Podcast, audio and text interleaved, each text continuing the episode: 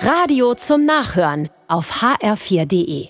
Wer kennt es nicht? Die Vorfreude ist groß, die Koffer sind gepackt und die Abflugszeit des Fliegers Richtung Urlaubsort rückt näher.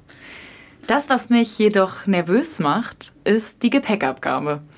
Jedes Mal, wenn ich mit meinem vollgestopften Trolley Richtung Schalter laufe, an dem der Koffer gewogen wird, pocht mein Herz wie wild. Der Grund dafür? Ganz einfach. Ich habe immer wieder aufs Neue Angst, mein Gepäck könnte zu schwer sein. Gerade wenn das Wetter am Urlaubsort unbeständig ist, packe ich lieber das ein oder andere Teil mehr ein. Wenn dann mein roter Rollkoffer auf dem Fließband liegt und das zugelassene Gewicht nicht überschreitet, fällt mir eine riesige Last von den Schultern. Vielleicht ist der schwere Koffer manchmal ein Sinnbild für all das, was ich meine, mit mir rumschleppen zu müssen – den Moment, den ich dann auf meinem Platz im Flieger besonders genieße, ist das Gefühl nach dem Start. Einfach schwerelos auf all das runterschauen, was mich sonst beschäftigt. Man fühlt sich federleicht und dem Himmel nah.